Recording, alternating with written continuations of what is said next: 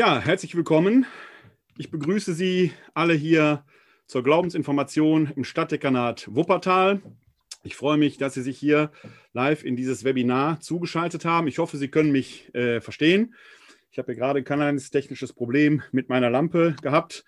Ich hoffe auch, Sie können mich einigermaßen gut sehen und die Beleuchtung stimmt einigermaßen. Da müssen wir heute Abend dann so mit leben. Ich freue mich, dass Sie live hier im Webinar sind, über das Zoom-Webinar sich hineingewählt haben. Ich freue mich aber auch, wenn Sie live bei YouTube zuschauen, bei Facebook zuschauen. Äh, etwas später wird dieses Video auch bei YouTube stehen, beziehungsweise der Audioteil bei, in meinem Podcast unter ähm, www.podcast.pr-werner-kleine.de zu sehen sein, zu hören sein. Da können Sie sich das auch entsprechend herunterladen und im Podcast-Catcher Ihrer Wahl äh, sich dann entsprechend anhören. Es gibt zu dieser Glaubensinformation heute Abend noch ein Materialblatt, da wo Sie das Vaterunser, das ist ja das Thema des heutigen Abends, beten lernen mit Jesus, das Vaterunser, wo Sie das Vaterunser als Synopse in den Versionen des Matthäusevangeliums, des Lukasevangeliums und der liturgischen Fassung, die wir in unseren Gottesdiensten beten, in einer Übersicht haben. Diese, dieses Materialblatt können Sie sich herunterladen unter www kck42.de-materialblatt. Finden Sie aber auch hier unten entsprechend den Link nochmal angegeben. Dann können Sie das entsprechend mitlesen. Da können Sie eine PDF-Datei herunterladen. Mein Name ist Werner Kleine. Ich äh, bin hier Referent für City Pastoral in der katholischen Citykirche Wuppertal und ich leite außerdem die KGI Fide-Stelle hier in Wuppertal eine Stelle, wo erwachsene Menschen in die katholische Kirche eintreten können durch Wiedereintritt, durch Konversion oder eben, wenn sie getauft werden wollen. Und in diesem Zusammenhang habe ich vor 20 Jahren die Glaubensinformation hier ins Leben gerufen. Die Glaubensinformation findet zweiwöchentlich statt. Üblicherweise treffen wir uns live im katholischen Stadthaus zu diesen Abenden, wo wir dann auch live beieinander sitzen können. Ich habe allerdings schon angefangen, vor gut anderthalb Jahren diese Veranstaltung immer auch schon ins Internet zu streamen, sodass mir das nicht ganz fremd ist. In Zeiten der Corona-Pandemie können wir natürlich nicht live zusammenkommen. Deswegen ist das ein Segen, dass wir diese digitalen Möglichkeiten haben und wir auf diese Weise im Webinar zueinander kommen können, beziehungsweise wenn Sie bei Facebook Live dabei sind, sich entsprechend dazugeschaltet haben und dann den Stream dort entsprechend gucken können. Ja, in der Ausschreibung ich veröffentliche jedes Mal zu den äh, Glaubensinformationen eine kleine Pressemitteilung und die hat diesmal auch das Erzbistum Köln veröffentlicht auf der Homepage und da stand als Adresse, als Anmeldeadresse das Katholisch-Soziale Institut, KSI, angegeben. Da haben sich einige angemeldet. Ich sehe jetzt hier auch einige der Namen bei mir auf dem Bildschirm, die sich da angemeldet haben. Herzlich willkommen, dass Sie sich äh, hier dazugeschaltet haben, dass das geklappt hat. Denn das KSI hat mir ihre E-Mail-Adressen zukommen lassen und ich habe versucht, Ihnen dann die Anmeldedaten zu schicken. Die Glaubensinformation selber ist, wie gesagt, ein zweiwöchentlicher Kurs bei dem jeder Abend aber in sich steht. Wenn man den gesamten Kurs in einem Jahresturnus mitmacht, der fängt immer so nach den Sommerferien im September an und geht bis zu den nächsten Sommerferien, hat man quasi, wenn man so will, einen großen Glaubenskurs mitgemacht. Wir orientieren uns in dieser Glaubensinformation ganz grob am großen Glaubensbekenntnis, gehen die einzelnen Glaubensartikel so durch. Das Glaubensbekenntnis als Ganzes wird auch am Anfang einmal vorgestellt. Im Wechsel gibt es dann systematisch-theologische Abende und eher biblisch-theologische Abende. Heute, das legt das Thema nahe, sind wir an einem bibeltheologischen Abend. Deshalb werden wir gleich auch in die Heilige Schrift schauen. Normalerweise haben wir dann auch Live-Bibeln vor uns liegen und dann können wir auch in der Heiligen Schrift blättern. Hier im Webinar haben wir die Möglichkeit des Internets. Das heißt, ich werde gleich, wenn ich auf einzelne Bibelstellen verweise, die außerhalb des Vaterunsers liegen, auch beim Vaterunser könnten wir natürlich selbst in die Heilige Schrift schauen. Dafür haben wir aber das Materialblatt vor uns liegen. Aber es wird die ein oder andere Bibelstelle geben, auf die ich gleich noch hin verweisen werde. Dann nutze ich die Internetseite, die ich Ihnen allen ans Herz legen möchte wenn Sie da die Bibel im Internet suchen, www.bibleserver.com. Da finden Sie sehr, sehr viele Übersetzungen. Die Luther-Übersetzung von 2017 etwa, aber auch unsere Einheitsübersetzung, die von der katholischen Kirche herausgegeben worden ist, noch viele, viele andere Bibelübersetzungen, sodass Sie selbst, wenn Sie das mal zu Hause machen wollen, da auch eine Übersetzungskritik, einen Übersetzungsvergleich durchführen könnten. Wir arbeiten hier aber mit den Texten der Einheitsübersetzung von 2016. Ja, da sind wir schon mitten im Thema, möchte ich fast sagen. Bevor wir da aber jetzt hinein einsteigen, möchte ich für die, die live im Webinar zugeschaltet sind, es ist eine gute Tradition in der Glaubensinformation, dass Sie meinen Redefluss gerne unterbrechen können, wenn Sie denn wollen, wenn Sie eine Zwischenfrage haben. Äh, wenn wir live im katholischen Stadthaus sitzen, ist das recht einfach. Da hebt man einfach die Hand und das sehe ich dann. Hier ist, müssen wir uns äh, eines kleinen Hilfsmittels bedienen. Sie können hier, wenn Sie im Webinar sind, selbst auch hier die Hand heben. Ich versuche, sie immer durch die Kamera anzusprechen. Deswegen muss ich über meinen Computer hinwegschauen. Deswegen bringt das leider nicht viel, wenn Sie in die Kamera winken, weil manche auch die Kamera, was ihr gutes Recht ist, ausgeschaltet haben. Wenn Sie sich aber zu Wort melden wollen, weil Sie eine Frage haben, eine Zwischenfrage haben, nutzen Sie doch bitte einfach die Handhebefunktion der Software Zoom. Bei mir im Bildschirm findet sich die am unteren Bildrand. Da ist sehr äh, deutlich sichtbar Hand erheben.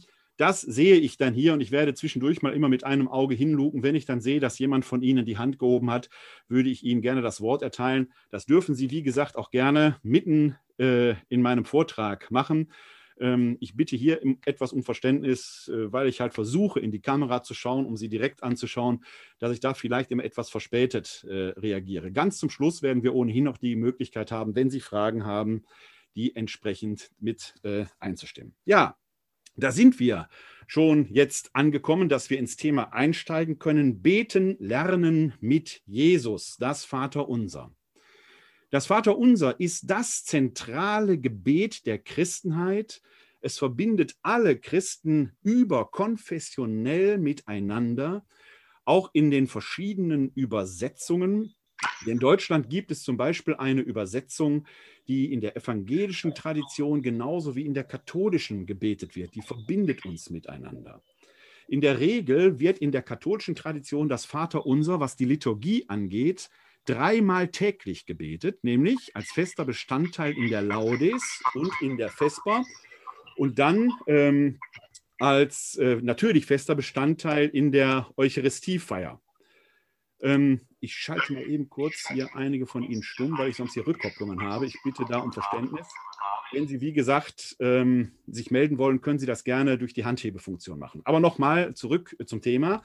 Wir beten es also in unseren Liturgien dreimal täglich fest in der Laudes, fest in der Vesper, das sind die großen Horen des Stundengebetes und dann in der Eucharistiefeier, die ja zumindest im liturgischen Duktus täglich gebetet wird. Völlig unabhängig davon ist natürlich, dass jede und jeder das Vaterunser privat beten kann.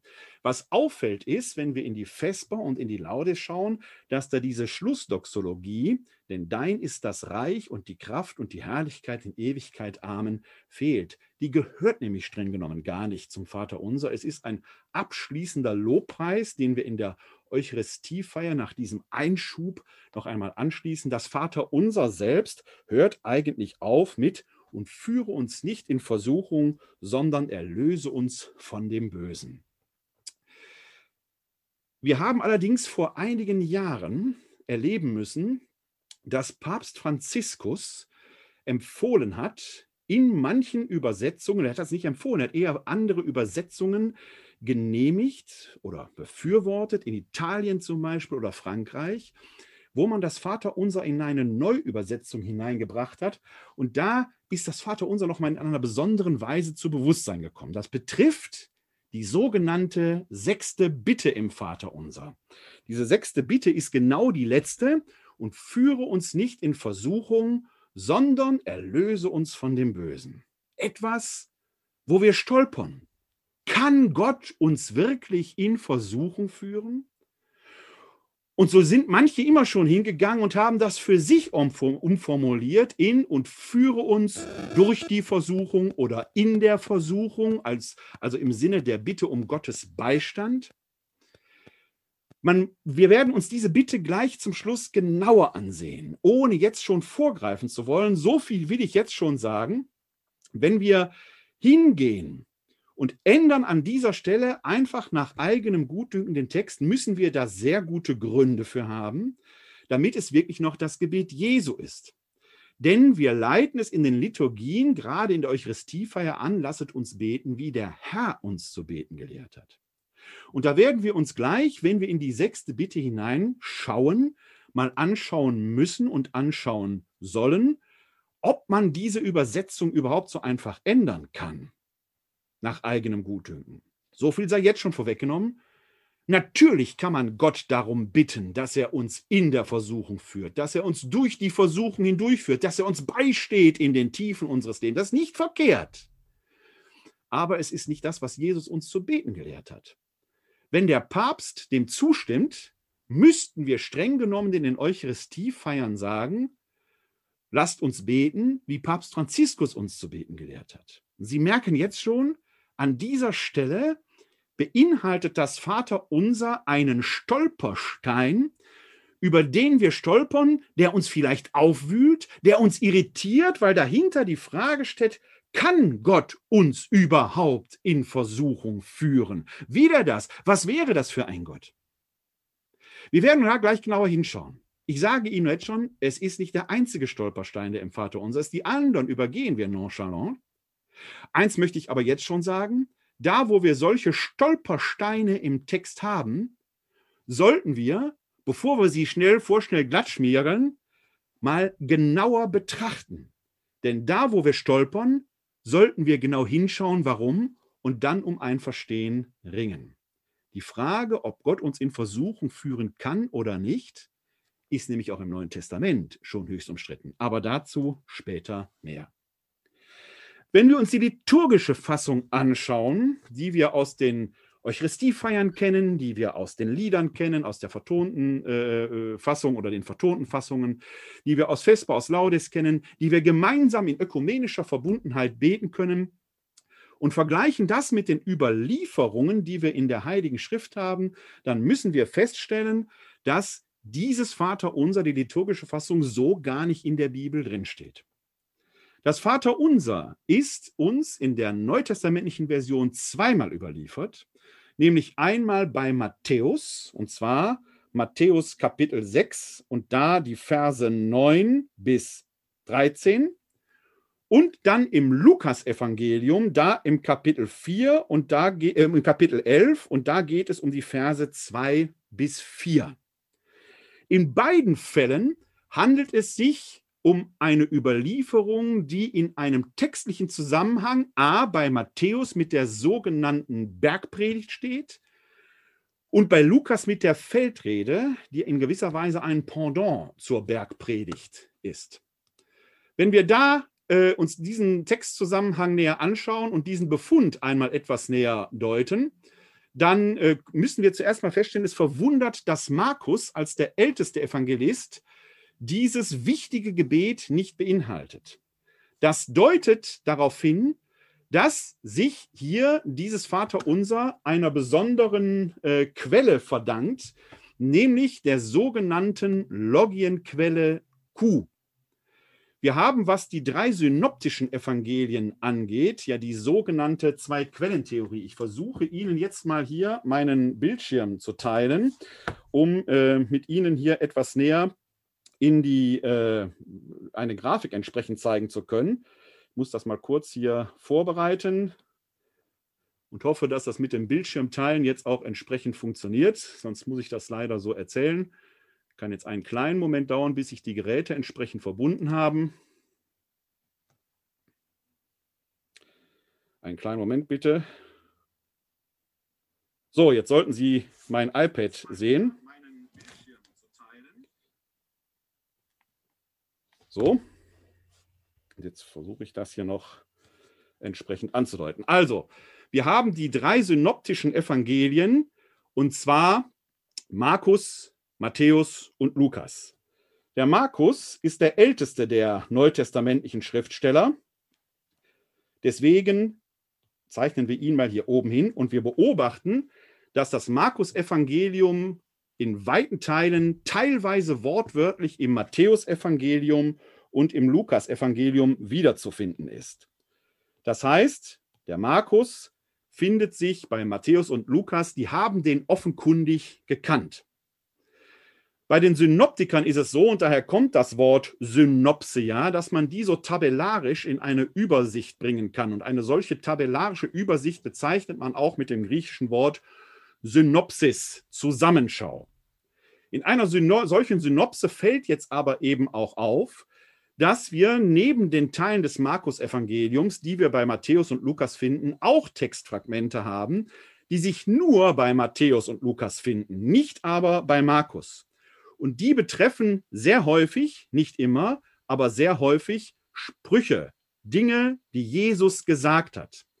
Deshalb nennt man diese Teile, die wir bei Matthäus und bei Lukas finden, nach dieser Theorie die sogenannte Logienquelle, also eine Spruchquelle, und die wird in der Exegese mit dem Buchstaben Q abgekürzt. Das ist die sogenannte Logienquelle Q. Und dann finden wir noch Varianten, die es dann nur bei Lukas gibt. Das ist das sogenannte lukanische Sondergut. Und wir finden Varianten, die es dann nur bei Matthäus gibt. Das ist das matthäische Sondergut. Diese Theorie, wie gesagt, eine hypothetische Theorie, nennen wir in der Exegese auch die Zwei-Quellentheorie. So, und wir können mit dieser Theorie jetzt eben einigermaßen gut herleiten, wenn wir jetzt ein Vaterunser in einer matthäischen und einer lukanischen Version, nicht aber in einer markinischen Version haben, dann spricht das dafür, dass dieses Vaterunser sich der Herkunft nach eben dieser Logienquelle Q verdankt, also einer Überlieferung, einer mündlichen Überlieferung von Jesusworten. Dieser Hinweis ist besonders wichtig, weil er uns darauf verweist, dass wir es hier mit einer mündlichen Überlieferung zu tun haben. Und wie das bei so mündlichen Überlieferungen nur halt ist, das ist wie stille Post. Was von Mund zu Ohr und von Mund zu Ohr überliefert wird, ist bei aller Treue zum Wort, bei aller Treue zum Wort immer leichten Veränderungen unterlegen. Gerade wenn man die kulturellen Kontexte leicht verändert. Ich habe letzten Freitag im Rahmen eines Grundkurses Neues Testament ähm, für die Erzbischöfliche Bibel- und Liturgieschule über Formeln und Lieder im Neuen Testament gesprochen. Formeln und Lieder, Formeln sind sehr kurze Dinge, die werden oft als formelhaft ausgeprägte Varianten auch mündlich überliefert. Die sind aber so kurz und merkbar, dass sich dort solche Veränderungsprozesse weitestgehend nicht einschleichen. Ein Vater unser ist aber schon ein längerer Text. Und wenn wir den jetzt aus den verschiedenen Kontexten hinein äh, äh, über oder in verschiedene Kontexte hineingeben, dann ergeben sich leichte Veränderungen. Diese Veränderungen sehen wir auch in der matthäischen und der lukanischen Überlieferungssituation. Die sind nämlich in vielen Dingen übereinstimmend, in manchen aber divergierend. Und da schauen wir uns jetzt mal genau hinein und versuchen mal zu erschließen, warum das so ist. Im Hintergrund muss man jetzt schon sagen, beide Texte entstehen ungefähr um das Jahr 80 nach Christus, so 80 bis 90 ist Matthäus und Lukas entstanden. Wir befinden uns am Überstieg von der zweiten zur dritten nachchristlichen Generation. Das ist ein interessanter Punkt, denn an dieser Schnittstelle leben viele Augen- und Ohrenzeugen noch, die die Authentizität prinzipiell bestätigen können, aber die sind schon recht alt. Die dritte Generation, die jetzt kommt, wird nicht mehr auf solche Augen- und Ohrenzeugen so ohne weiteres zurückgreifen können.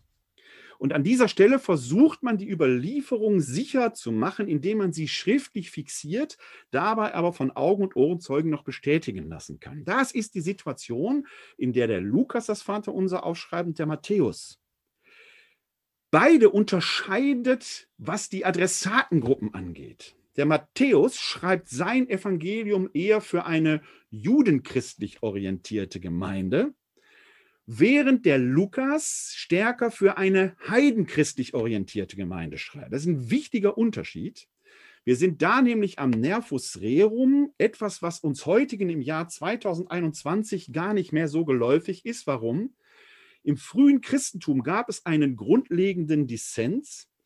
Jesus war ein Jude, der sich zuerst zu den Juden gesandt wusste. Das ist etwas, was, das, was die Evangelien noch durchzieht, dass er selber erstmal gar nicht zu den Heiden geht. Das ist innerhalb des Lebens Jesu durchaus ein Prozess. Nach seinem Tod und seiner Auferstehung verbleibt der Jüngerkreis, insbesondere der Zwölferkreis, in Judäa, in Jerusalem und baut da die erste Gemeinde auf, die judenchristlich orientiert. Was heißt ja sogar in der Apostelgeschichte, dass sie weiterhin in den Tempel gingen und dort einmütigen Gebet verharrten. Relativ früh entsteht aber in Antiochia neben Jerusalem ein zweites frühkirchliches Zentrum von sogenannten Diaspora-Juden, hellenistischen Juden, die dort in der Diaspora wohnten. Und dort fängt man an, das Paradox von Kreuzestod und Auferstehung zu reflektieren und kommt dazu, dass man sagt, wenn Jesus, der Gekreuzigte, zwar nach, dem, nach der Torah, Deuteronomium 21, Vers 23, wie ein Gottverlassener stirbt, in der Auferstehung aber von Gott gerettet wird, dann setzt Gott selbst darin offenkundig das zentrale Zeichen, die alleinige Befolgung der Torah macht nicht mehr, reicht nicht mehr für die Rechtfertigung, das ist der Glaube an Jesus Christus. Man muss also nicht mehr Jude sein, um den einen Gott verehren zu können. Damit bricht die im Propheten Jesaja verheißene messianische Zeit an, die Völkerwallfahrt. Jetzt sollen auch die Heiden zum Zieren kommen, zu Gott kommen, um den einen Gott zu verehren. Wichtiger Hinweis: Heide ist man, wenn man nicht Jude ist. Im neutestamentlichen Sprachgebrauch bin ich ein Heide, weil ich kein Jude gewesen bin und kein Jude bin. Und ich vermute mal, dass das für die allermeisten, die hier zuschauen, gelten wird.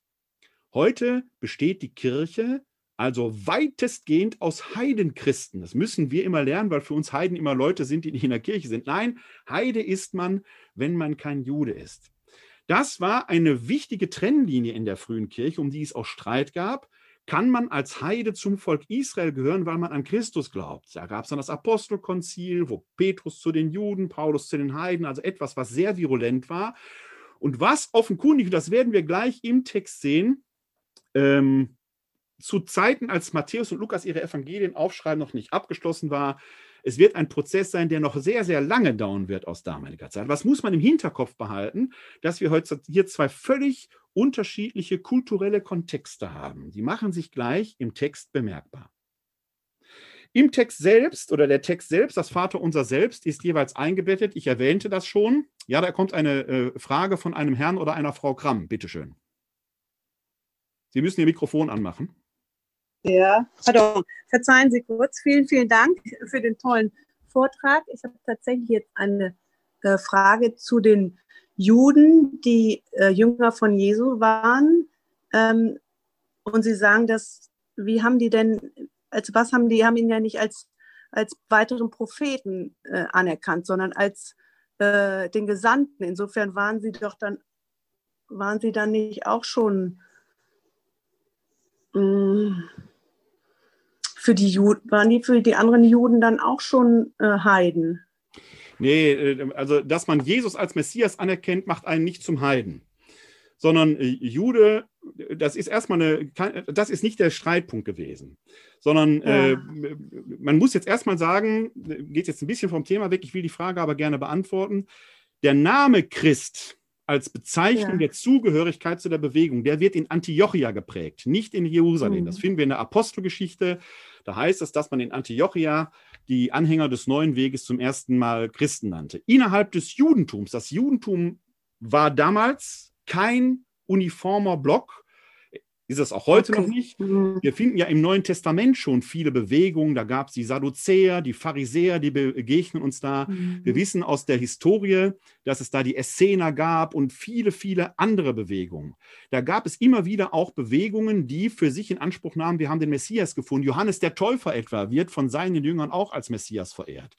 Äh, mhm. Im äh, Jahr Anfang des zweiten Jahrhunderts wissen wir, dass es Bar Kochbar gab, auch einen äh, Führer äh, innerhalb mhm. des Judentums, der für sich in Anspruch nahm, der Messias zu sein. Also die, dieses Bewusstsein, dass es da verschiedene Messiasse geben konnte, ist gar nicht so abwegig äh, in diesem Zusammenhang. Ähm, dass jetzt da also Menschen in Jerusalem saßen, die in Jesus den Messias sahen, das ist nicht die Trennlinie. Was die Jesus-Jünger mhm. als Problem hatten innerhalb des Judentums war, dass ihr Messias am Kreuz gestorben ist. Der ist halt gekreuzigt worden und gestorben. Äh, das ist ein Riesenthema. Wenn Sie da etwas mehr zu hören wollen, würde ich Sie auf äh, übermorgen verweisen. Am 5.2. findet der letzte Abend im Rahmen des Grundkurses Neues Testament statt.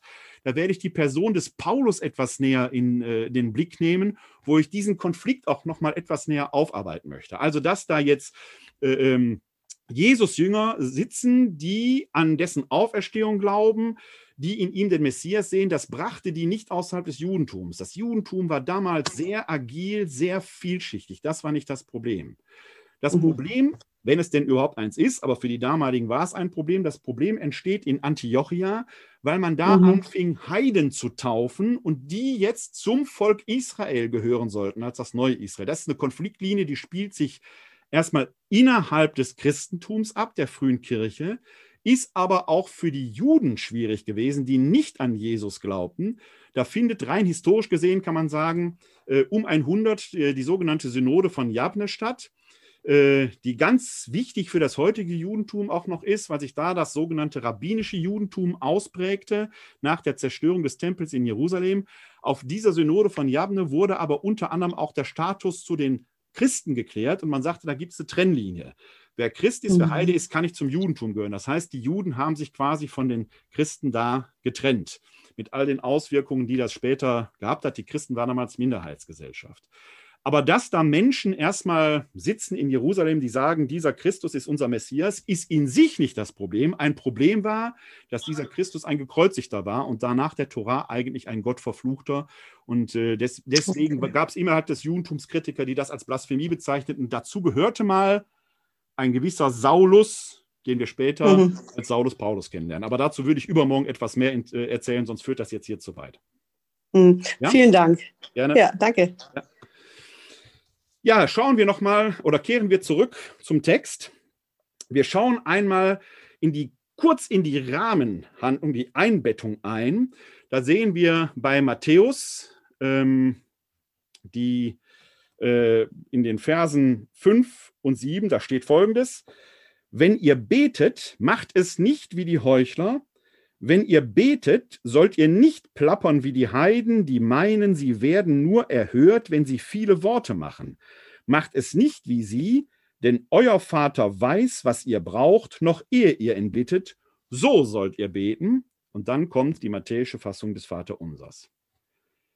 Nochmal wichtig, wir müssen im Hinterkopf immer haben, diese Texte sind nicht primär für uns im Jahr 2021 geschrieben worden, sondern diese Texte sind geschrieben worden für eine ganz konkrete Gemeinde, die damals die Texte des Matthäus saß. Der hat also eine konkrete Gemeinde vor sich gehabt. Diese Gemeinde hat die Texte überliefert, dass auch wir sie lesen können. Der hat also für konkrete Menschen geschrieben. Diese Menschen waren judenchristlich gesinnt. Das heißt, wenn wir dort von Heiden hören, dann haben die sofort eine bestimmte Zielgruppe im Kopf. Das war nämlich die nichtjüdische Umwelt. Und hier ergeht der Hinweis, wenn ihr betet, sollt ihr nicht viele Worte machen, ihr sollt nicht plappern wie die Heiden, die meinen, sie werden nur erhört, wenn sie viele Worte machen. Euer Vater im Himmel weiß, was ihr braucht, noch ehe ihr ihn bittet. Stellt natürlich eine radikale Anfrage an den Sinn und Zweck des Betens überhaupt. Wozu ist Beten da? Gott weiß doch, was wir brauchen. Wir müssen es ihm nicht permanent sagen. Er schaut doch in unser Herz. Mehr noch, in der christlichen Diktion wohnt er im Heiligen Geist in uns. Wir sind aufs engste mit ihm verbunden. Wenn das so ist, dann hat Beten weniger etwas damit zu tun, dass wir Gott zu irgendetwas be äh, bewegen wollen, sondern es hat etwas Selbstreflexives, indem wir mit Gott in Kontakt treten begegnen wir uns in diesem Spiegel selbst. Man könnte auch sagen, wir relativieren uns selbst. Das ist etwas, was in der christlichen Gebetspraxis eine ganz wichtige Rolle spielt. Wenn wir mal daran denken, rein symbolisch betrachtet, dass Gott ja im Himmel ist, der ist überall, das weiß ich, es geht jetzt um ein Bild, das ich entwickle. Gott ist im Himmel, der Mensch auf der Erde, dann ist dazwischen der Himmel hinter dem Gott sich verbirgt. Diesen Himmel können wir Menschen von uns aus gar nicht durchdringen. Wenn wir also von uns aus zu Gott hingehen würden und sagen, tu dies, tu jenes, Klein Fritz hat nicht gelernt für die Mathearbeit, deshalb sagt er, lieber Gott, wenn er dich gibt, macht er dich trotzdem eine 2 schreibe, dann ist statistisch die Möglichkeit gegeben, dass das dem Fritz gewährt wird, aber in der Regel wird er die Quittung in Form einer entsprechenden Note bekommen. Gott aber kann natürlich sich durch den Himmel uns zeigen. Der Himmel ist also von der Seite Gottes aus durchlässig. Ich sage immer so ein bisschen mit Augenzwinkern, der Himmel ist eine Art semipermeable Membran. Deshalb ist Beten immer zuerst Hinwendung zu Gott, Ohren öffnen, wer ist Gott für uns? Was sagt Gott uns? Dann müssen wir das, was wir erfahren haben, diese Gegenwart Gottes, das Wort Gottes an uns erst vergegenwärtigen. Und erst in einem dritten Schritt wenden wir uns dann in dieser Konditionierung an Gott zurück. Wir nutzen quasi den Kanal, den Gott für uns geöffnet hat, um uns an ihn zu wenden mit Lob, Dank, Bitte, Klage, was auch immer. In der Liturgie nennen wir das den liturgischen Dreischritt. Und das spielt in der Andeutung der Worte Jesu eine wichtige Rolle. Hört zuerst, gebt Gott die Ehre. Und dann in diesem Spiegel schaut, was ihr tun könnt, was euer Ding ist. Deshalb plappert nicht wie die Heiden, die ihre Götter verehren und denen sagen, mach dies, mach jedes und wo man die dann versucht, durch Opfer gnädig zu stimmen. Gott weiß doch längst, was ihr braucht. Das Gebet wird also eher zu einer Art Selbstreflexion, Selbsterkenntnis. Wir sonnen uns, wenn man so sagen will, metaphorisch, uns im Glanz der Liebe Gottes, um das unsere zu erkennen. Schon in der Einleitung bei Matthäus finden wir also da einen wichtigen Hinweis. Schauen wir uns die Einleitung bei Lukas an. Jesus betete einmal an einem Ort, wir sind in Lukas 11, der Vers 1 und 2. Nochmal, Jesus betete einmal an einem Ort und als er das Gebet beendet hatte, sagte einer seiner Jünger zu ihm, Herr, lehre uns beten, wie schon Johannes seine Jünger beten gelehrt hat. Da sagte er zu ihnen, wenn ihr betet, so sprecht. Und dann kommt die lukanische Fassung des Vaterunser. Schauen wir in diesen Text kurz hinein, denn auch der hat wichtige Hinweise. Hier bei äh, Lukas spielt das eine ganz wichtige Rolle. Zu Anfang der Hinweis, Jesus betete einmal an einem Ort. Scheint selbstverständlich zu sein. Aber ist das nicht verwunderlich, dass Jesus, den wir als wahren Menschen und wahren Gott verehren, Thema der letzten Glaubensinformation von vor zwei Wochen, selbst noch beten muss? Gott ist doch in ihm selbst wirksam. Der steht doch in unmittelbarem Kontakt. Mittelbarer, unmittelbarer geht doch gar nicht. Wenn Jesus betet, scheint der menschliche Aspekt eher im Vordergrund zu stehen. Oder ist das vielleicht ein Hinweis darauf, auf genau das, was wir bei Matthäus gelesen haben, dass wir dieses Hören, dieses in uns hineinhören da stärker an dieser Stelle haben? Etwas, was äh, dann letzten Endes genau diesem lukanischen, diesem matthäischen Aspekt entspricht? Die Frage, ob der Mensch Jesus wusste, dass er auch göttlich ist, haben wir vor zwei Wochen in der letzten Glaubensinformation, ich möchte Sie darauf verweisen, etwas tief und etwas näher erörtert und besprochen. Aber Jesu beten wird zum Beispiel für die Jünger, die eben so beten wollen wie er. Nein, Herr, lehre uns beten, wie schon Johannes seine Jünger beten gelehrt hat.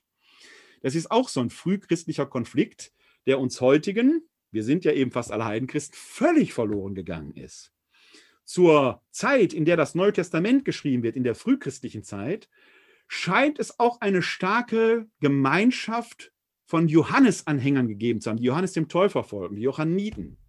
Die begegnen uns heute noch im Nahen Osten. Da gibt es tatsächlich Gemeinschaften, die sich auf Johannes den Täufer zurückführen lassen. Manche sahen eben in ihm den Messias. Und die scheinen damals eine durchaus veritable Größe, Gruppengröße gehabt zu haben, sodass sie zumindest als Konkurrenten des aufkeimenden Christentums erschienen, sodass wir im Neuen Testament gerade in den Evangelien immer wieder diese Auseinandersetzung finden. Das Neue Testament ist eine Tendenzschrift aus christlicher Sicht.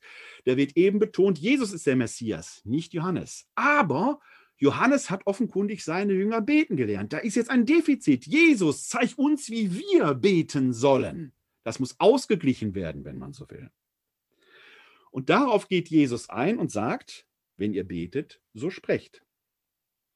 Und dann kommt sowohl bei Matthäus wie bei Lukas das Vaterunser. Schauen wir das einmal getrennt voneinander an. Erst Matthäus. unser Vater in den Himmeln, dein Name werde geheiligt, dein Reich komme, dein Wille geschehe wie im Himmel so auf der Erde. Gib uns heute das Brot, das wir brauchen, und erlass uns unsere Schulden, wie auch wir sie unseren Schuldnern erlassen haben, und führe uns nicht in Versuchung, sondern rette uns vor dem Bösen. Und nun die lukanische Variante. Vater, dein Name werde geheiligt, dein Reich komme.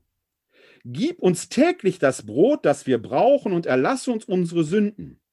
Denn auch wir erlassen jedem, was er uns schuldig ist, und führe uns nicht in Versuchung. Kürzer und knackiger als Matthäus. Ich werde jetzt mich an der Matthäus-Variante entlanghangeln, weil sie unserer liturgischen Fassung scheinbar näher kommt und werde die Unterschiede zum Lukas-Evangelium oder bei Lukas zwischendurch immer erläutern, wie man die auch erklären kann. Klammer auf, Fun Fact am Rande.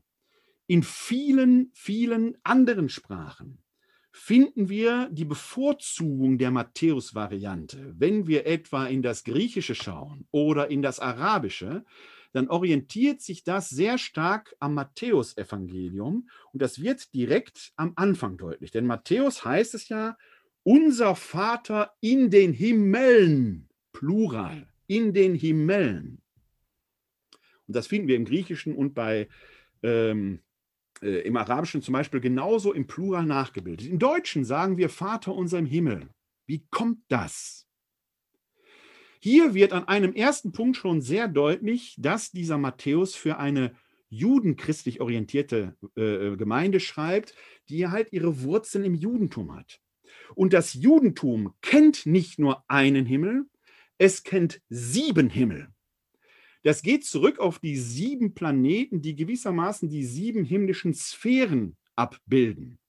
Wir finden im zweiten Korintherbrief zum Beispiel einen Hinweis im zwölften Kapitel, wo Paulus offenkundig auf sein Damaskus-Erlebnis zurückschaut und dort spricht von sich in der dritten Person, er würde jemanden kennen, er meint aber sich, der bis in den dritten Himmel gekommen sei, um dort die, von dort aus die Herrlichkeit Gottes zu schauen. Also er ist noch nicht ganz in der göttlichen Sphäre gewesen. Gott verbirgt sich also nicht nur hinter einem Himmel, wie ich es gerade vorhin im liturgischen Dreischritt erklärt habe, sondern tatsächlich sogar hinter sieben Himmeln, entsprechend der sieben damals bekannten Planetensphären. Noch heute kennen wir ja die Rede, wer im siebten Himmel ist, der ist quasi, mehr geht nicht, der ist im göttlichen Bereich. Wir benutzen diese Sprechweise heute noch.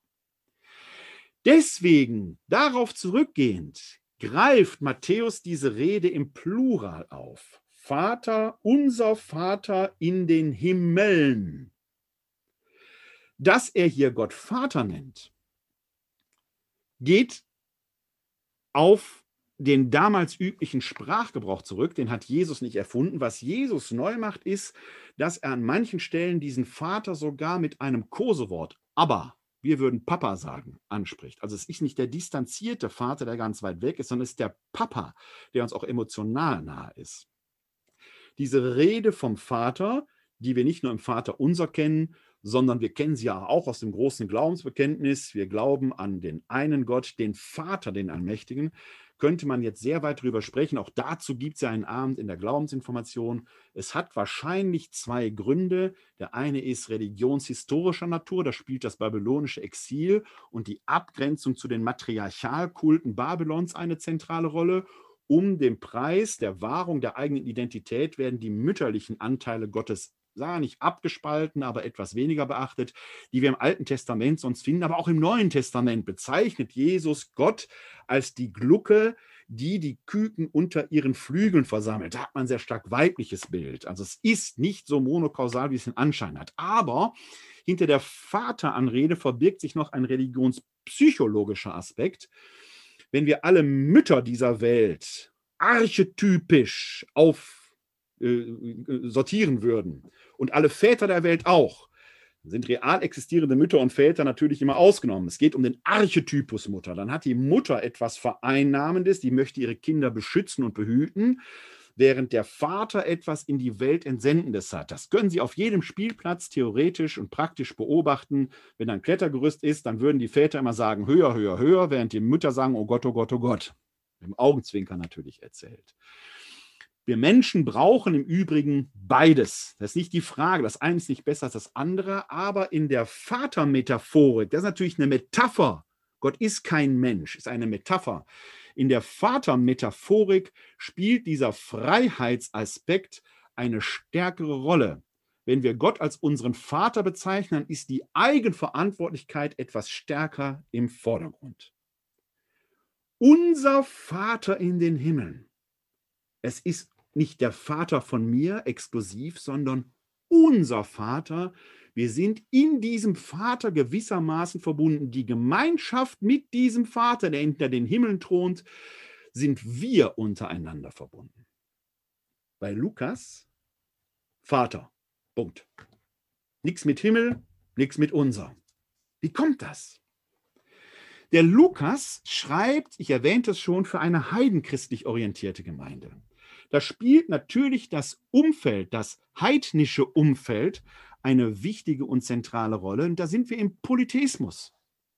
Im Griechenland glaubte man an die Götter, die auf dem Olymp wohnen, auf einem Berg, nicht im Himmel. In Rom war es ähnlich. Die Götter wurden fast menschenähnlich gedacht. Da ist keine Sphäre eines unsichtbaren Gottes wie im Judentum. Für Himmel im jüdischen Sinn gab es noch nicht mal ein Wort. Die Griechen kennen keine Farbe für Blau. Der Himmel ist einfach nur weiß. Das ist was, was da über uns ist. Uranois, ja, da gibt es irgendwas. Aber das war nicht der Wohnsitz der Götter. Hätte Lukas davon geredet, die Götter würden im Himmel wohnen oder Gott würde im Himmel wohnen, wäre er wahrscheinlich aufgrund der kulturellen Vorprägung auf sehr ratlose Gesichter gestoßen oder wäre sehr ratlosen Gesichtern. Deswegen lässt er das einfach weg. Es reicht einfach, wenn er Gott als Vater bezeichnet. Denn diese Redeweise war den Heiden, den Nichtjuden durchaus vertraut. Der höchste Gott der Römer, Jupiter, da steckt in Peter Pater drin. Jupiter, Jupiter ist der Vater des Lichtes. Und ein ähnlicher Aspekt begegnet uns auch im griechischen Kontext in Zeus. Das war der Göttervater. Aber hier reden wir nicht von vielen Göttern, sondern von einem Gott. Er ist der Vater aller. Klammer auf, im Glaubensbekenntnis begegnet uns dieser wichtige Hinweis, wenn über Jesus gesagt wird, er ist Gott von Gott, Licht vom Licht, wahrer Gott vom wahren Gott. Es gibt nicht viele Götter, es gibt nur den einen wahren Gott. Lukas kann also die Redeweise und muss sie sogar weglassen, um für seine Gemeinde verständlich zu bleiben. Denn dass da jemand im Himmel oder in den Himmeln thront, ist in diesem kulturellen Kontext gar nicht denkbar. In unserem kulturellen Kontext wird die Rede ja durchaus auch nicht immer als Nicht-Problem empfunden. Man denke nur an Juri Gagarin, der als erster Mensch im Weltall zurückkommend sagt, ich habe da oben keinen Gott gesehen. Weil natürlich niemand da oben auf den Wolken sitzt und wartet. Und wo hört der Himmel denn auf und fängt der Himmel an? Im Englischen gibt es deshalb sogar zwei Worte für den Himmel, Heaven and Sky.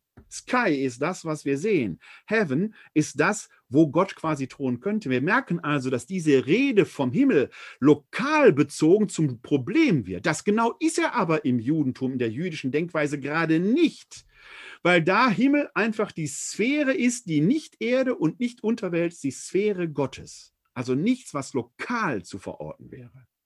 Weil dieser Irrtum aber bei den Hellenisten hätte bestehen können, lässt Lukas das offenkundig weg. Schauen wir weiter. Dein Name werde geheiligt, dein Reich komme, dein Wille geschehe wie im Himmel, so auf der Erde. Bei Matthäus. Und bei Lukas? Dein Name werde geheiligt, dein Reich komme. Punkt.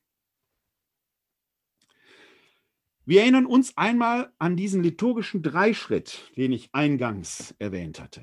Bevor wir mit unseren Bitten zu Gott kommen, uns an Gott wenden, sollten wir erst auf Gott hören, ihm die Ehre geben.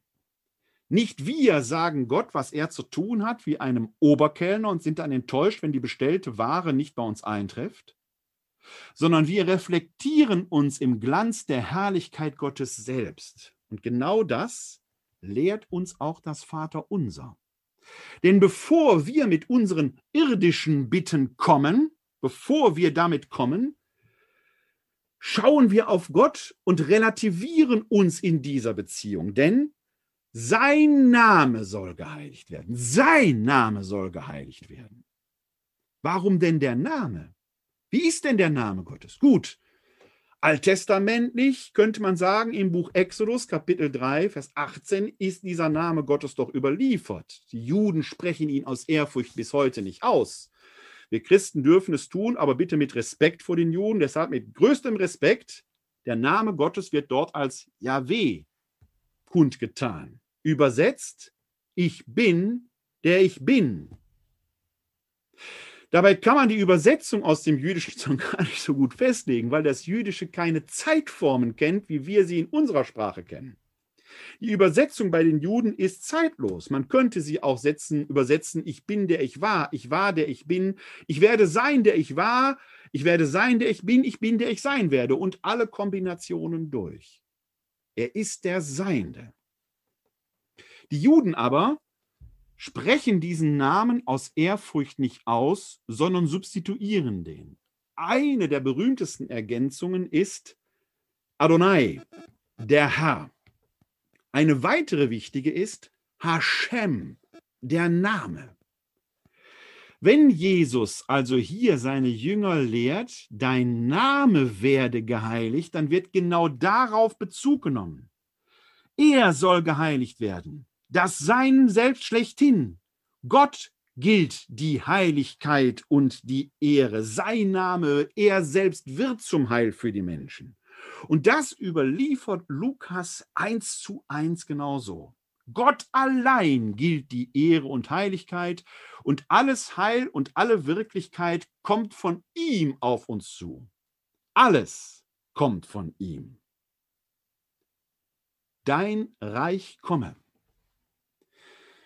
Die Rede vom Reich Gottes, von der Basileia tu Theu, ist die zentrale Botschaft der Verkündigung Jesu.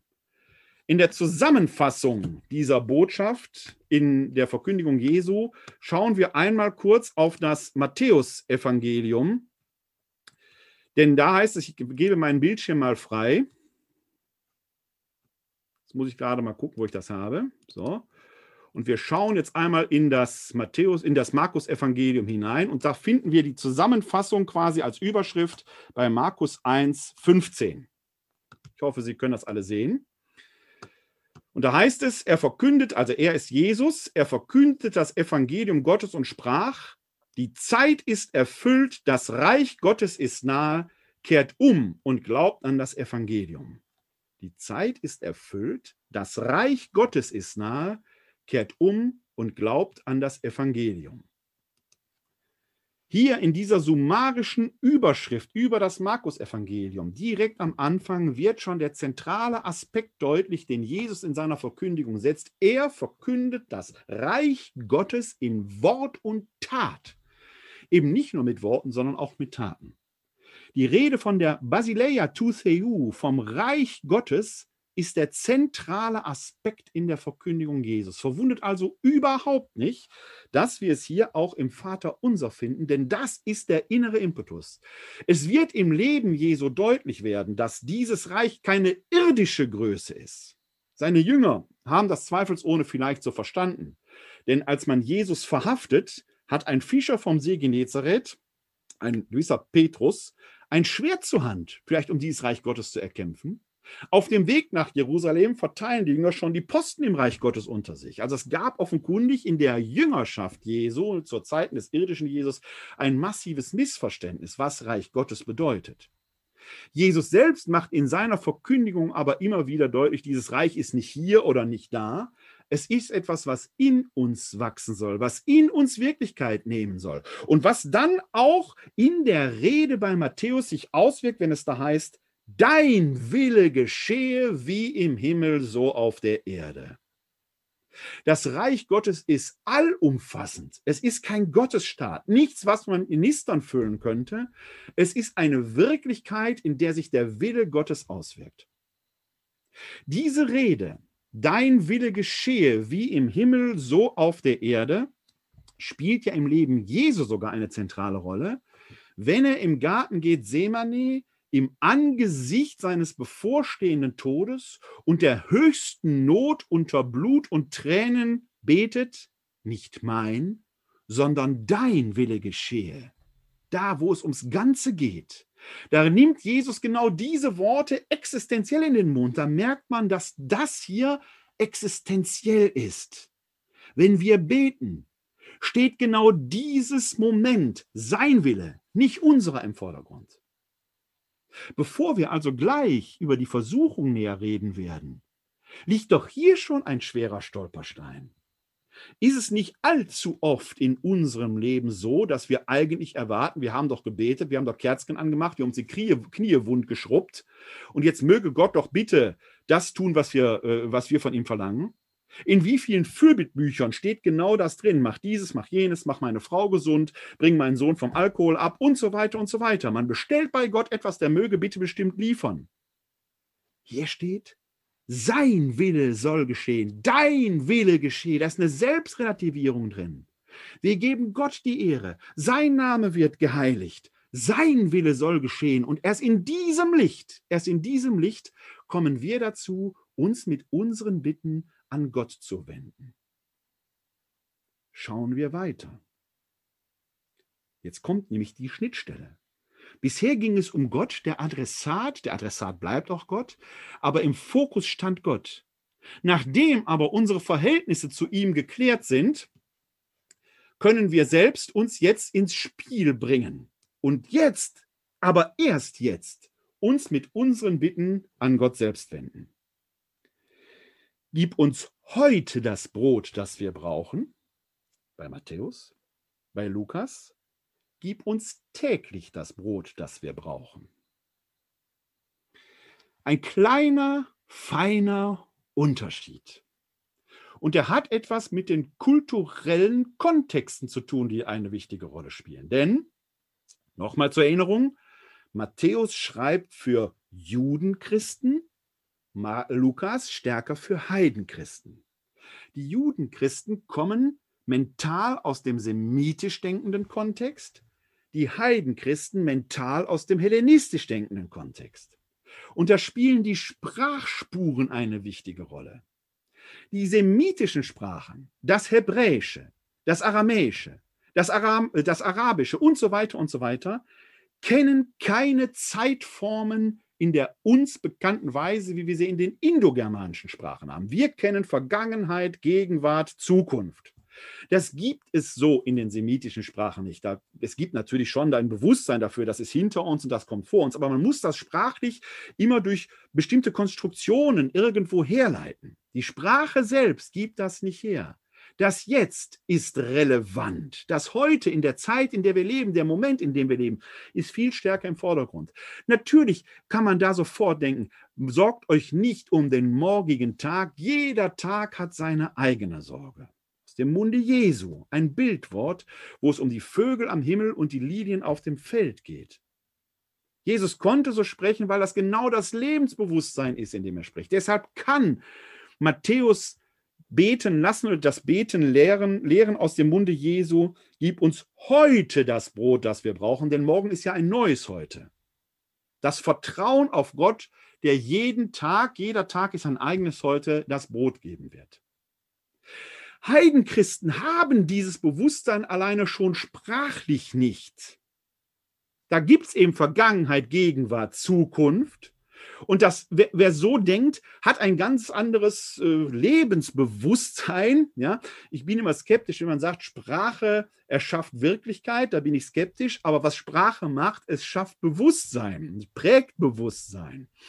Und wer weiß, gestern war gestern, heute ist heute und morgen ist morgen, das auch noch sprachlich permanent abbildet, für den ist klar, wenn jeden Tag heute ist, ein neues Heute, morgen wird ein neues Heute sein, dann kann ich doch direkt darum bitten, dass es täglich ist.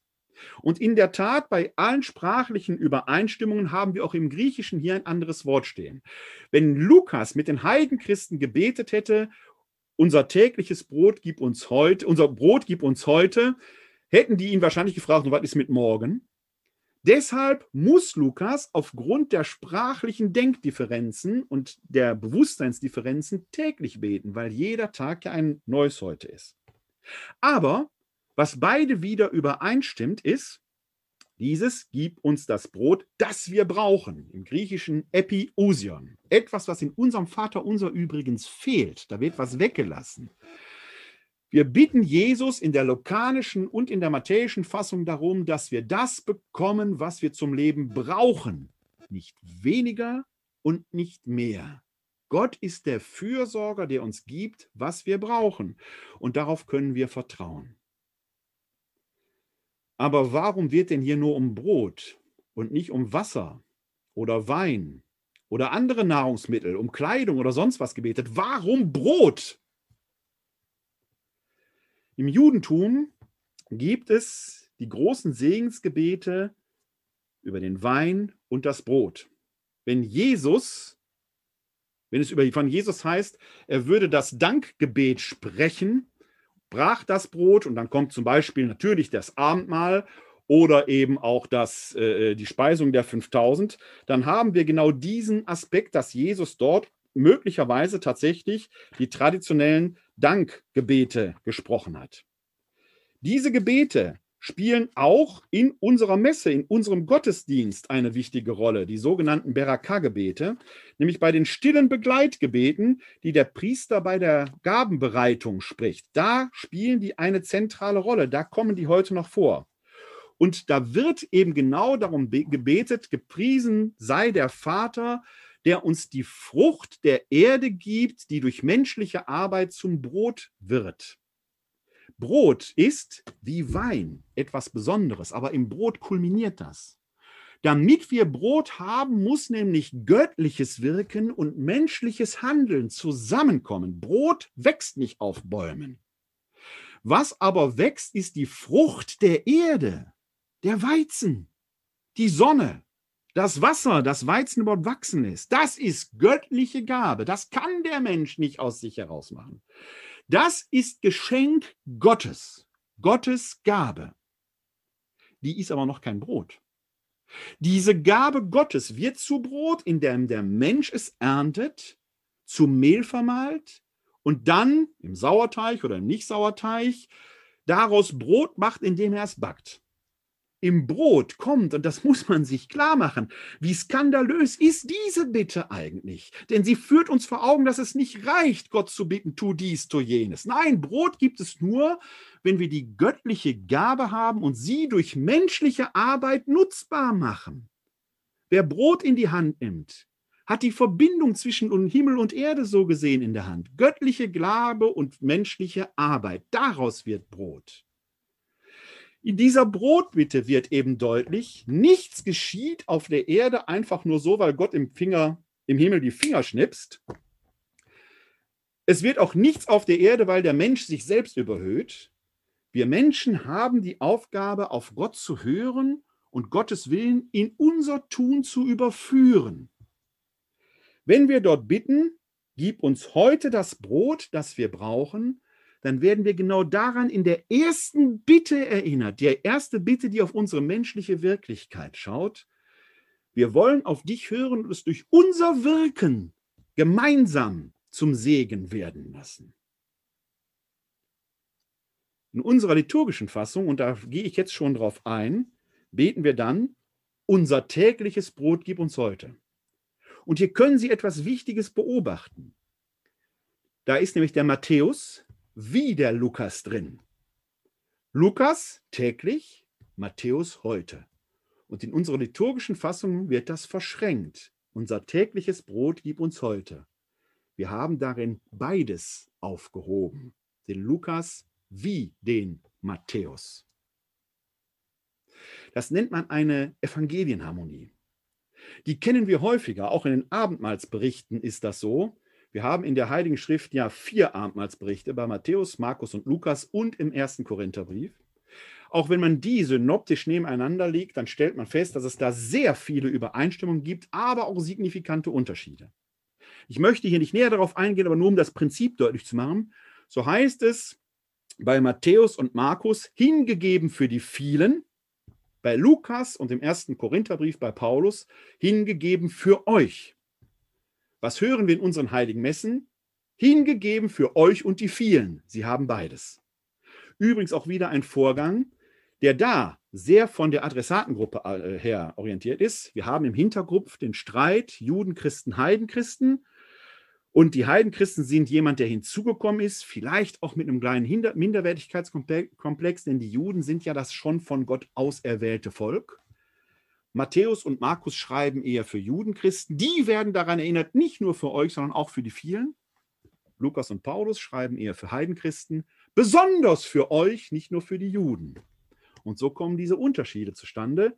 In unseren Hochgebeten hören wir wieder die Synthese, die Harmonisierung von beiden, hingegeben für euch und die vielen. Eine Evangelienharmonie, ganz wichtig für unser römisch-katholisches Bewusstsein. Wir können nicht einfach sagen, diesen oder jenen Text finde ich schöner, weil ja beide Wort Gottes sind, beide in der Wurzel auf Jesus zurückgehen, haben wir dort diese Verschränkung. Die finden wir eben im Vater Unser, indem wir da diese Differenz zwischen Lukas und Matthäus auch in dieser Spannung, denn es bleibt ja bei uns eine merkwürdige Doppelung, unser tägliches Brot gib uns heute. Und dann fehlt dieses Epiusion, das wir brauchen, weil das tägliche Brot, das wir heute bekommen, immer das ist, was wir brauchen. Erlass uns unsere Schulden, auch wie wir sie unseren Schuldnern erlassen haben, so heißt es bei Matthäus, bei Lukas dann, und erlass uns unsere Sünden, denn auch wir erlassen jedem, was er uns schuldig ist. Ein Unterschied in der Wortwahl, aber auch ein wenig in der Intention. Zuerst fällt auf, Matthäus spricht nicht von Sünden, das ist ein Begriff, den wir bei Lukas finden, sondern von Schulden. Also etwas, was wir Gott gegenüber schuldig bleiben. Wir haben etwas getan, was uns in seine Schuld bringt. Das ist fast, als wenn wir einen Kredit aufgenommen hätten, fiskalisch ausgedrückt, etwas, was man fast rechnen könnte. Gleichzeitig wird gesagt, erlass uns unsere Schulden, wie auch wir sie unseren Schuldnern erlassen haben. Also jemand, der etwas unschuldig ist, dem haben wir etwas erlassen. Und genau so stehen wir jetzt vor Gott. Das erinnert natürlich sofort an dieses Gleichnis vom unbarmherzigen Schuldner, der eine übergroße Schuld hat, von seinem Herrn in den Schuldturm gesperrt werden soll. Der bietet jetzt darum, erspare mir das. Und dann geht dieser Schuldner hin und geht zu einem, der ihm etwas schuldig ist, eine viel geringere Summe und lässt ihn bestrafen. Also ein völliges Ungleichverhältnis. Auch hier, ähnlich wie im Brotwort, wieder dieser Aspekt, es fällt auf uns zurück. Wir wirken am Heil mit. Was wir von Gott erbitten oder von Gott erwarten, müssen wir selbst erstmal bereit sein zu geben. Also nicht die Hände in den Schoß legen, zu sagen, lieber Gott, mach, sondern selbst tätig werden. Bei Matthäus erscheint das gewissermaßen als eine Vorleistung, als eine Grundhaltung, die wir in unserem Leben immer schon gehabt haben sollen, bevor wir Gott damit belästigen. Bei Lukas ist die Perspektive genau andersherum gedreht. Da heißt es, erlass uns unsere Sünden, da steht ein anderes Wort, denn auch wir erlassen jedem, was er uns schuldig ist. In der Intention sehr ähnlich, aber doch um eine Nuance anders. Erstmal der Begriff Sünde, griechisch Hamartia. Die Sünde ist erstmal keine Tat, sondern die Sünde ist ein Zustand der Gottgetrenntheit, der Gottverlassenheit.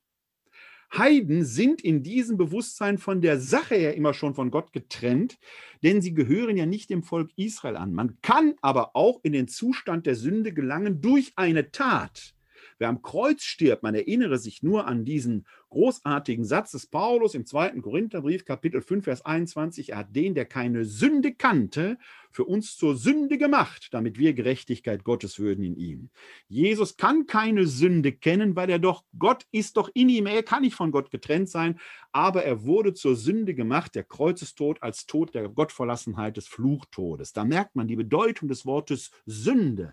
Das ist von Gott getrennt sein. Erlass uns also alles, erlass uns unsere Gottgetrenntheiten. Das muss man Heiden besonders sagen. Ihr seid doch nicht von Gott getrennt, denn auch wir erlassen jedem, was er uns schuldig ist. Da passt das Wort Sünde gar nicht, weil wir doch gar keine Götter sind. Sünde ist etwas, was in der Beziehung, theologisch zumindest, was in der Beziehung Gott-Mensch relevant ist, aber nicht in der Beziehung Mensch-Mensch. Diese Tatsache, dass Gott uns aus dem Zustand der Sünde herausgeholt hat. Paulus geht da sogar so weit und sagt sehr deutlich, ihr seid der Sünde gestorben im Römerbrief, führt dann dazu, dass auch wir jedem erlassen, was er uns schuldig ist. Das ist eine Folge. Bei Matthäus ist es die Voraussetzung, dass man Gott da überhaupt bitten kann. Bei Lukas ist es die Folge aus dem Bewusstsein, wir sind in der Gemeinschaft mit Gott, erfolgt zwingend, dass auch wir anderen erlassen, was sie uns schuldig sind, und zwar jedem, ohne Ausnahme. Denn steht da, ist eine Folge konsekutiv. Im Ergebnis kommt das wieder aufs selbe hinaus, ob ich vorher die Schuld erlasse oder nachher. Die Schuldfreiheit unserem Mitmenschen gegenüber ist immer da, aber die Motivation ist eine andere. Im Matthäus-Evangelium haben wir eben diese jüdisch geprägte Denkweise, die auch in dem schon erwähnten Gleichnis eine Rolle spielt während bei Lukas das eine Folge aus dem Erlöstsein ist, etwas, was wir auch in der paulinischen Theologie wiederfinden. Gott liebt euch nicht, weil ihr immer brav wart, sondern ihr werdet brav sein, weil Gott euch schon geliebt hat. Ihr sollt als Gottgeliebte beten. Das ist ein besonderes Bewusstsein bei den Heiden in der heidenchristlichen Mission des Paulus gewesen, ein Teil seiner Botschaft. Und jetzt kommt der Kasus Knaxus, auf den alle warten. Dabei haben wir schon gemerkt, da sind schon ein paar andere Stolpersteine drin, die wir immer nonchalant übergehen, weil die uns flüssig über die Lippen gehen, weil wir da gar nicht stolpern, obwohl sie des Stolperns wert wären. Haben Sie, seien Sie ehrlich, schon mal je dran gedacht, warum wir bitten, unser tägliches Brot gib uns heute, warum gerade Brot? Dass da Göttliches und Menschliches zusammenkommt? Da ist noch nie einer drüber gestolpert. Dabei hat es das schon in sich. Ist alleine dieses Bewusstsein, wenn wir bitten, dein Reich komme, dein Wille geschehe, deiner, nicht meiner, das sagt man so einfach. Aber ist uns dieses Bewusstsein klar? Da steckt doch dahinter, was Jesus sagt. Sagt er nicht auch, wo zwei oder drei von euch bitten, der euer Vater im Himmel, äh, es wird euch gegeben werden? Ist doch klar, Jesus sagt doch, worum ihr bittet, wird euch gegeben werden. Aber wir hören nie den Nachsatz mit, euer Vater im Himmel weiß, was für euch gut ist. Ja, wer Gott bittet, wird etwas bekommen. Ob er aber das bekommt, worum er bittet, ist eine andere Frage. Gott weiß, was für euch gut ist. Man bekommt vielleicht was anderes. Wer darum bittet, sein Sohn möge doch bitte vom Alkohol lassen, ist mir selber passiert in einer Live-Diskussion, die ich im Rahmen des Eucharistischen Kongresses in Köln geführt habe. Da kam diese Frage genau auf die Bühne, wo ein Vater in aller Not sagte, ich bitte Gott inständig darum, er möge meinen Sohn vom Alkohol wegbringen. Und was hat Gott getan? Er hat ihn nicht vom Alkohol weggebracht. Was Gott aber getan hat, offenkundig ist, denn diese Frage habe ich dem Vater gestellt, haben Sie Ihren Sohn denn schon in die Wüste geschickt? Nein, wie könnte ich es doch? Ist doch mein Sohn, ich werde immer zu ihm halten. Gott hat also gegeben, dem Vater nämlich die Kraft, trotz aller Schwierigkeit seinen Sohn nicht fallen zu lassen, weiter für ihn da zu sein. Wie großartig ist das? Gott hat gegeben, aber ganz anders, als wir es vielleicht erbeten haben. Vielleicht sogar viel großartiger. Wer weiß schon, wohin dieser Weg weiterführen wird. Sie merken, hier in diesem Vater unser sind also schon jede Menge andere Stolpersteine drin gewesen. Wir stolpern aber meistens über die sechste Bitte, weil die es so scheinbar in sich hat, weil sie so unerhört ist, weil sie uns vor eine Frage führt, die wir so gar nicht erwarten. Bei Matthäus heißt sie, und führe uns nicht in Versuchung, sondern rette uns vor dem Bösen. Bei Lukas nur, und führe uns nicht in Versuchung, Punkt. Da kommt noch nicht mal die Rettung von dem Bösen. Da ist der Matthäus fast schon einfacher zu verstehen. Da gibt es ja die Lösung, sonst rette, sondern rette uns von dem Bösen. Da ist doch genau dieser Impuls, dass Gott uns durch die Versuchung hindurchführt und uns letzten Endes vor dem Bösen rettet, schon aufgehoben. Ein Aspekt, der bei Lukas fehlt. Da bleibt das Skandalhafte, das Skandalöse, das Herausfordernde sogar offen stehen. Zentral aber ist doch die Frage, kann Gott uns überhaupt in Versuchung führen? Und ganz ehrlich, wenn man den griechischen Text bei Matthäus liest, oder äh, da verwenden die übrigens beide dasselbe Wort, ich schlage jetzt mal hier in meinem Evangelium, meinem griechischen Evangelium, die Matthäus-Variante eben auf, um sie Ihnen auch im Griechischen kurz zu Gehör zu bringen, denn das ist ein wichtig, eine, eine wichtige Geschichte, die müssen wir uns in der gesamten Diskussion genau anschauen. Da sind wir im sechsten Kapitel und zwar im Vers 13. Da finden wir nämlich in der griechischen Was-Fassung folgende, folgende Wort, folgenden Wortlaut. Kai me es enenkes hemas e perasmon. Perasmos ist die Versuchung. Über dieses Wort werden wir gleich noch zu sprechen haben.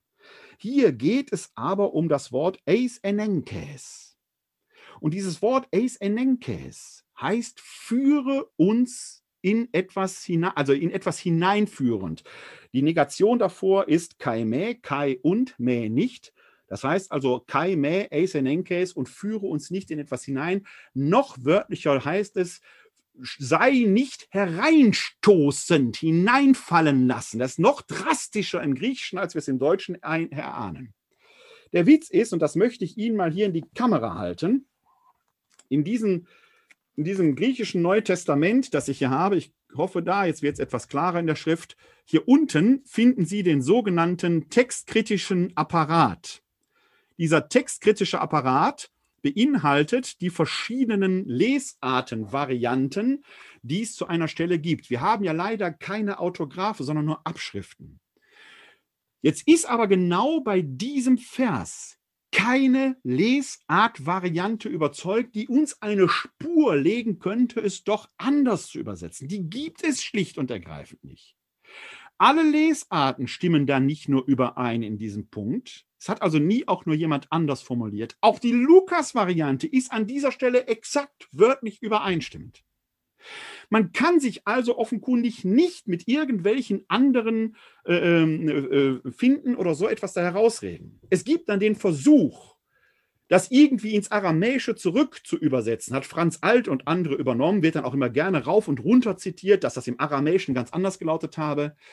Da muss ich Sie leider enttäuschen.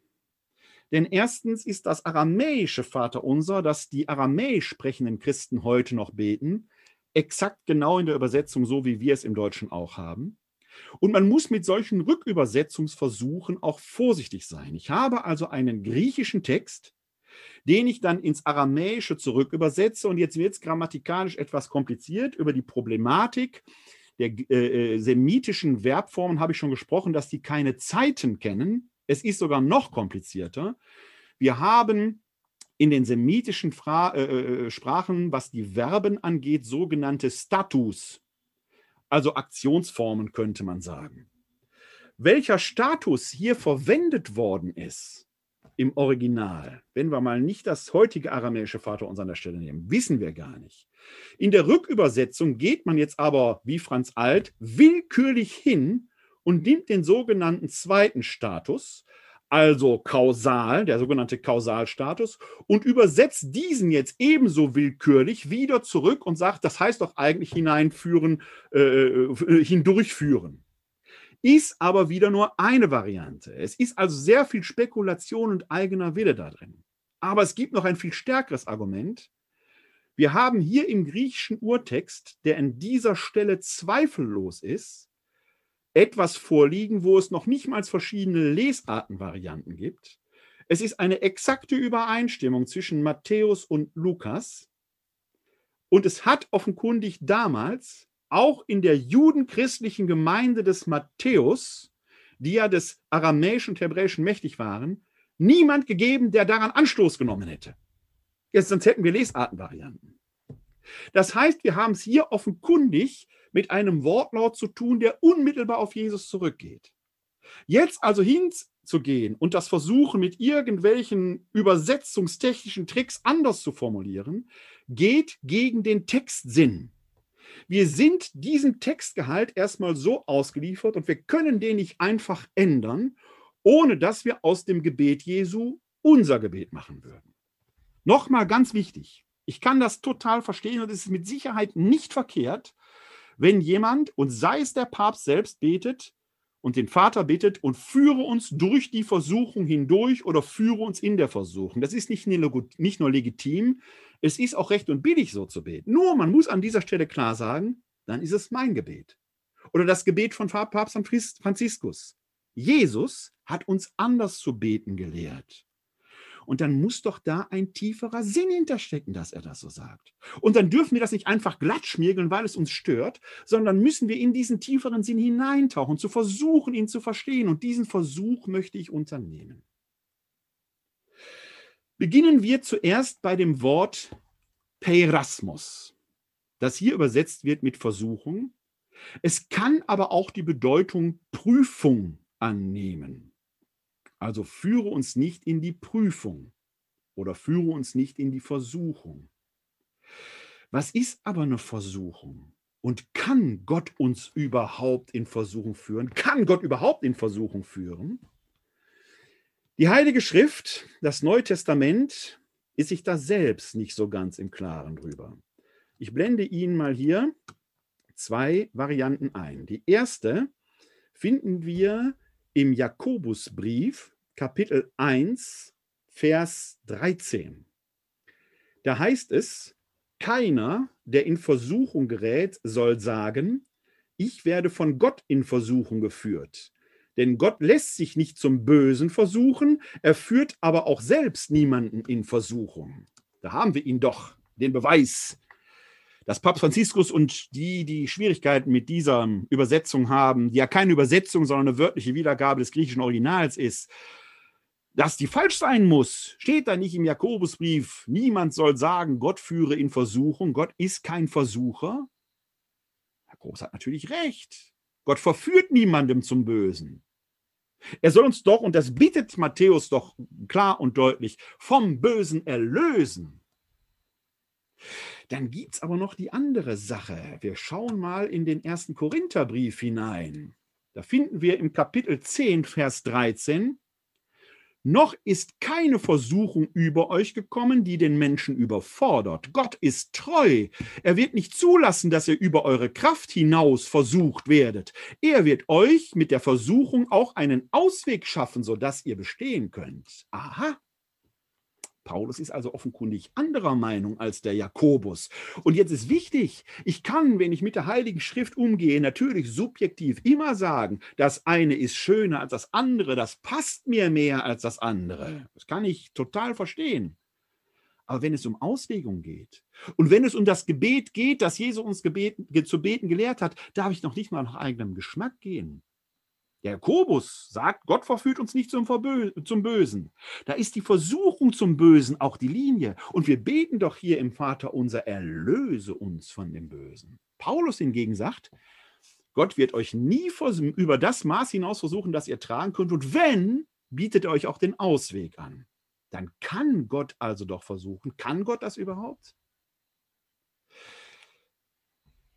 Wenn wir auf das Leben Jesu schauen, dann steht doch ganz unmittelbar am Anfang seines öffentlichen Wirkens, nach der Taufe durch Johannes den Täufer im Jordan, in allen Evangelien diese Szene, wie Jesus sich in die Wüste zurückzieht. Ah, schon nicht richtig. Vom Geist in die Wüste geführt wird und dort versucht wird. Der Geist führt Jesus in die Wüste und dort wird Jesus versucht. Bildsprachlich vom Teufel. Er begegnet seinen eigenen Begierden, wenn man so will. Er spürt die göttliche Kraft in sich und er könnte sie jetzt missbrauchen. Er könnte sich die ganze Welt unterwerfen. Er könnte aus Steinen Brot machen. Brot, da ist es doch wieder. Brot ist die Frucht der Erde und das Werk das Ergebnis menschlicher Arbeit. Wenn man aber mit dem Fingerschnipp aus Steinen Brot machen kann, geht man an Gott vorbei. Man lässt Gott eben nicht wirken. Und diese Versuchung ist permanent da. Ist diese Versuchung nicht gerade in uns Christen da? Und je frommer, desto besser? Sind gerade nicht die Frommen in der Gefahr, Gott für sich verfügbar zu machen? Ist das nicht ein, eine Versuchung, in die wir indirekt oder direkt durch Gott hineingeführt werden, weil er doch Gott ist und wir glauben, wir ständen an seiner Stelle? Jesus selbst hat in der Versuchung in der Wüste, von der es eben heißt, dass der Geist ihn dort hineintreiben würde, genau das erlebt, und zwar in der höchsten Potenz. Und er wird diese Versuchung wieder erleben im Garten Gethsemane, wenn er Gott darum bittet, lass diesen Kelch an mir vorübergehen. Wenn er gewollt hätte, hätte er fliehen können. Jesus selbst erlebt also in seinem eigenen Leben diese existenzielle Tiefe eines Versuchtseins. Und er selbst erfährt es in seinem Leben als Ausdruck göttlichen Wirkens, dass dieses Versuchtsein ein Teil ist und er merkt, wie nah man da beim Scheitern ist. Eine Deutung ist also, dass Jesus uns zu beten lehrt und führe uns nicht in Versuchung, dass wir Gott bitten sollen, er soll uns nicht an diese existenzielle Tiefe der Krise führen, dass wir an ihm irre werden. Denn dieses Irrewerden an Gott kann immer auch mit sich bringen, dich gibt es ja gar nicht. Zweitens, und dieser Aspekt schwingt eben auch mit. Die Versuchung kann eben genau darin bestehen, dass wir Menschen die Hände in den Schoß legen und Gott allein das Spielglauben überlassen zu müssen. Gott, was soll diese Corona-Pandemie? Macht dieses Virus weg. Wir haben keine Lust, Masken zu tragen, Abstand zu halten und so weiter. Was Gott uns geben wird, ist die Gelassenheit, die innere Kraft, in dieser Krise als Christin, Christen gelassen da durchzugehen. Es ist was anderes als zu sagen, Fingerschnipp und weg damit. Da bekommt dieser Satz eine ganz andere, diese Bitte einen ganz anderen Klang. Und führe uns nicht in die Versuchung hinein, jetzt paraphrasiere ich, damit wir nicht irre werden an dir, damit wir uns nicht an deine Stelle setzen, damit wir uns selbst nicht überheben, damit wir immer wieder daran erinnert werden, dass du Gott und wir die Geschöpfe sind. Der Satz wird deswegen um keinen Deut einfacher. Er bleibt eine Herausforderung. Er wird zum Stachel im Fleisch für uns, der selbst im Neuen Testament sehr disparat ist. Jakobus sagt, Gott kann nicht versuchen. Er kann uns nicht zum Bösen verführen.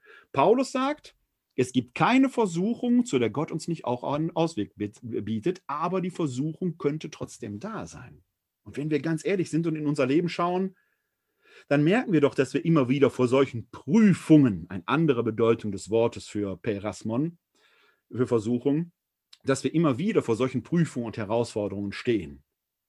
Matthäus bietet dann noch den Schlusspunkt. Führe uns nicht nur nicht in Versuchung, sondern erlöse uns von dem Bösen, mach uns frei. Der Lukas endet mit dieser herausfordernden Ansage und führe uns nicht in Versuchung. Ich habe eine Reihe von Artikeln zu diesem Vater unser geschrieben in dem biblischen Weblog äh, www.di-werbung.de. Die lege ich nachher in die Shownotes.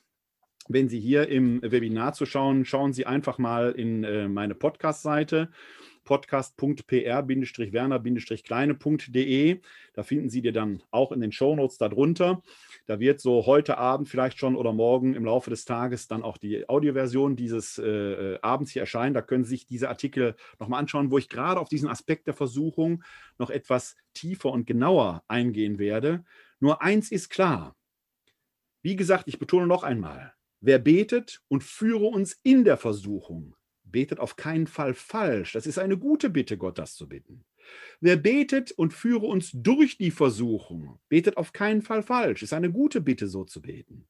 Allein, es ist nicht das Gebet, das Jesus uns zu beten gelehrt hat. Da bleibt dieser Stolperstein, diese Herausforderung, die wieder deutlich macht, göttliche Gabe und menschliche Arbeit kommen zusammen. Die größte Versuchung ist nämlich, dass wir Menschen uns einfach zurücklehnen und aus Gott einen Oberkellner machen, der gefälligst das zu tun hat, was wir von ihm verlangen und uns selbst gemütlich zurücklehnen. Und dann noch hingehen und hinterher meckern, weil das, was wir erbeten haben, dann doch so ohne weiteres nicht eingetreten ist.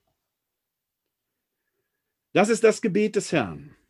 Wir beten es, wie gesagt, in der Eucharistiefeier und in Laudes und Vesper. In der Eucharistiefeier kommt dann das Zwischengebet des Priesters und dann antworten wir darauf, denn dein ist das Reich und die Kraft und die Herrlichkeit in Ewigkeit. Amen. Und da hatte schon eingangs im Chat jemand gefragt, warum bleibt in der Liturgie der Schluss, denn dein ist das Reich weg, beziehungsweise wird angehängt vom eigentlichen Vater unser getrennt, gehört dieser Text nicht zum Vater unser. Die Frage, wenn wir jetzt live im Raum zusammensitzen würden, würde ich an Sie zurückgeben. Nein, der gehört eben nicht zum Vater unser. Das Vater unser hört hier auf. Es ist eine Doxologie, die im Judentum schon ihre Heimat hat und die auch in der christlichen Gebetspraxis an vielen Gebetsenden ist. Viele Psalmen enden wir zum Beispiel mit einer ähnlichen Doxologie. Ehre sei dem Vater und dem Sohn und dem Heiligen Geist, wie im Anfang, so auch jetzt und alle Zeit und in Ewigkeit. Amen. Es ist ein geprägter Gebetsschluss, den man in der Eucharistiefeier anhängt und den man auch im privaten Gebet gerne an das Vaterunser anhängen kann, um Gott da noch einmal die Ehre zu geben, aber es gehört eben nicht zum Vaterunser im strengen Sinn dazu. Das merkt man, wenn man in Vesper und Laudis das Vaterunser betet. Da ist der nämlich nicht dabei, denn da schließt sich unmittelbar an das Vaterunser die jeweilige Schlussoration an, die ihrerseits mit einem Lobpreis endet. Also in dem, was wir üblicherweise lernen, vielleicht auch unseren Kommunionkindern schon beibringen, scheint es so, als wäre diese Schlussdoxologie Teil des Vaterunsers. Ich glaube, im allgemeinen Bewusstsein der allermeisten Christinnen und Christen, die das Vaterunser beten, scheint das auch so zu sein. Streng genommen muss man aber sagen, nein, es gehört nicht zum Vaterunser. Es ist ein abschließender, formelhafter Lobpreis, den wir an vielen anderen Stellen auch in den Gebeten finden der absolut seine Richtigkeit und Berechtigung hat, aber eben streng genommen nicht zum Vater unser gehört. Jetzt hoffe ich, dass ich diese Frage, die schon vor einer Stunde im Chat eingegangen ist, auch noch beantwortet habe. Ja, ich hoffe, es hat Ihnen das Vater unser etwas aufgeschlossen. Wir haben noch ein paar Minuten Zeit. Wenn Sie möchten, sind Sie sehr gerne eingeladen, noch die ein oder andere Frage zu stellen. Dann haben Sie jetzt dazu die Gelegenheit. Das scheint im Moment nicht zu fallen, äh, der Fall zu sein. Wie gesagt, ich betone an dieser Stelle immer, es kann sein, dass ich dann so gut erklärt habe, dass keine Fragen mehr sind oder dass sich keine, keiner mehr traut, eine Frage zu stellen. Ich biete Ihnen aber sehr gerne an, wenn Sie weiterhin Fragen haben, dann können Sie die mir gerne per Mail zu schicken an info-katholische-citykirche-wuppertal.de. Da können Sie mich via E-Mail erreichen und ich verspreche, dass ich Ihre Frage beantworten werde, auch so schnell wie möglich. Je nachdem, wie so meine Tage gefüllt sind, werde ich Ihre Fragen dann beantworten. Ansonsten freue ich mich, wenn Sie dann zur nächsten Glaubensinformation äh, wieder zuschalten, entweder live hier im Webinar, das erreichen Sie dann auch wieder unter www.kck42.de-webinar. Ich werde es aber auch wieder bei Facebook übertragen. Das, die nächste Glaubensinformation findet dann am ich glaube, das ist der Aschermittwoch, genau, am 17. Februar wieder um 19 Uhr digital statt. Dann geht es um Sakramente im Leben der Kirche und zwar um die Sakramente der Buße und der Krankensalbung. Also, wenn Sie möchten, sind Sie sehr gerne in zwei Wochen wieder live hier willkommen, wenn es um die Sakramente der Buße und der Krankensalbung geht. Bis dahin bleiben Sie gesund und helfen Sie anderen, gesund zu bleiben. Als Kind des Ruhrgebietes gebe ich Ihnen den größten Wunsch mit, den ein Ruhrgebietsmensch Ihnen mitgeben kann, den größten Segen. Ihnen allen ein herzliches Glück auf.